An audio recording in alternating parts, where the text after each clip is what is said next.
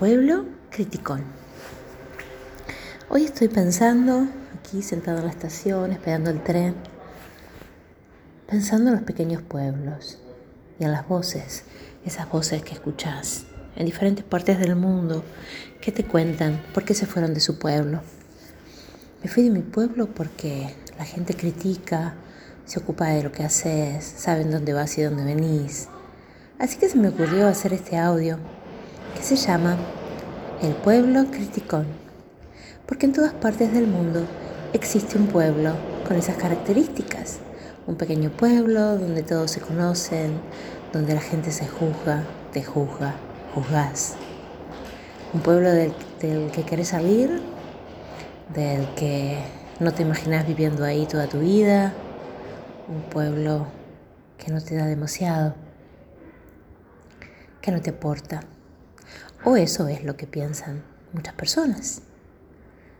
Así que en México, en Colombia, en Ecuador, en Perú, en Chile, en Argentina, en Uruguay, en Italia, en España, en Holanda mismo, en todas partes del mundo, hay un pequeño pueblo criticón. Y yo me pregunto,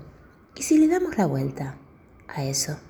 Si hacemos que ese pueblo sea pequeño, acogedor, placentero, que sea bueno vivir ahí, que la gente comprenda, entienda, aprenda para entender y comprender, que está bueno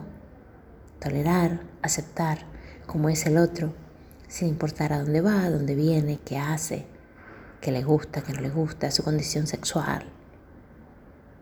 Y si le damos la vuelta a la hoja, si lo transformamos, si damos vuelta a la media o el calcetín, si aportamos en vez de alejarnos al otro para que entre en nuestra vida y vea que hay otra manera de vivir, otra manera de expresarse, otra manera de querer para con el otro. Que podemos hacer aportaciones a ese pueblo para traer más cultura, más actividades, más momentos de interacción social, donde no se hable del otro, empezando por los grupos de amigos por los grupos de familia, por los vecinos, donde se hablen de cosas constructivas, donde se fomenten ideas renovadoras, donde se le dé pie al otro para poder crear y llevar a cabo todas esas ideas que tiene, que se le venían frustrando, porque piensa diferente, porque es raro, tal vez es vanguardista, tal vez es visionario, tal vez debería irse a una gran ciudad donde tenga muchas oportunidades o quedarse en el pueblo para brindar todas esas oportunidades a todas las nuevas generaciones del pueblo.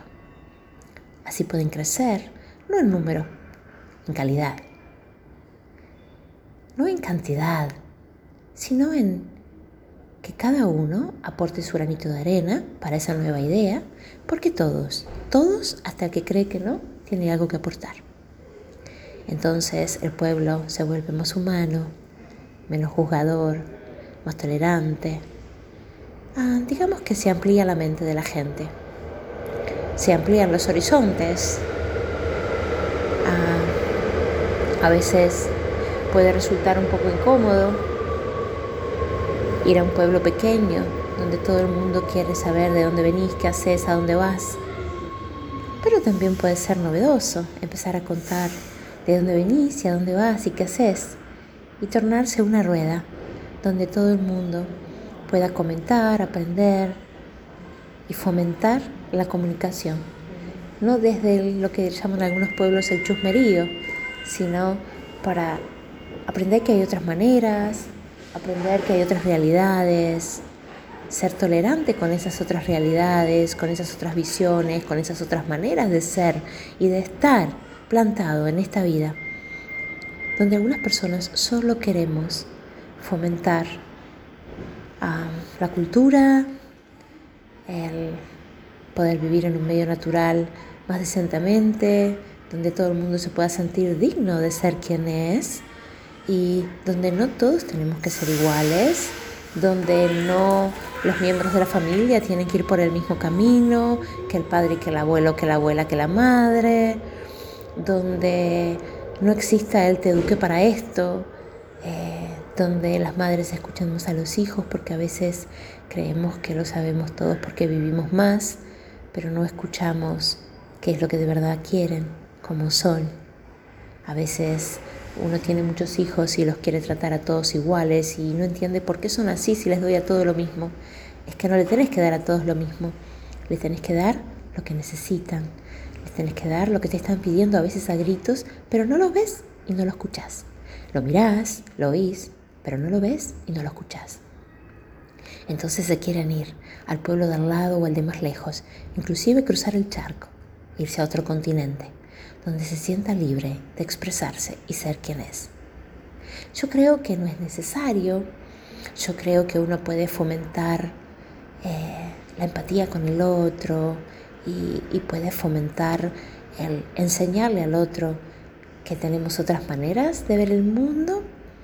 siempre constructivamente para nosotros y para los demás, y que todo empieza con nosotros mismos, que todo empieza con no dejarse llevar por lo que diga el otro, sino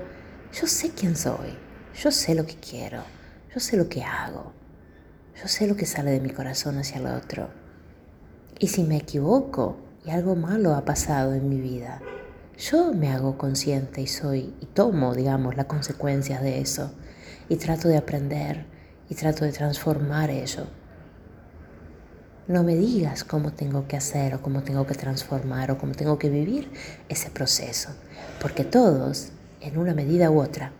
tenemos situaciones a resolver, porque no me gusta llamarles problemas, me gusta llamar situaciones a resolver, más pequeñas, más grandes y claro, cada uno a la medida de lo que tiene, ¿no? No podemos comparar tampoco las situaciones. Así que eso que dicen pueblo chico, infierno grande, que lo dicen en muchos países, por lo menos en Sudamérica lo escucho. ¿Por qué no hacemos de cada pueblo chico un gran paraíso? Les mando un abrazo, los dejo pensando, siempre me gusta que se queden ah, pensando un poco en si conocen a alguien de un pueblo pequeño, ah, si han estado en alguna conversación, ah, si son de algún pueblo pequeño, si algún día se plantearon salir inclusive que se pregunten, sí, vivo en un pueblo pequeño y me molesta un montón cómo la gente critica. Bueno, tal vez desde tu lugar podés, en vez de alejarte de esa gente y creer que son diferentes a vos, acercarte a esa gente y demostrarle que se puede convivir en armonía respetando al otro. Un abrazo.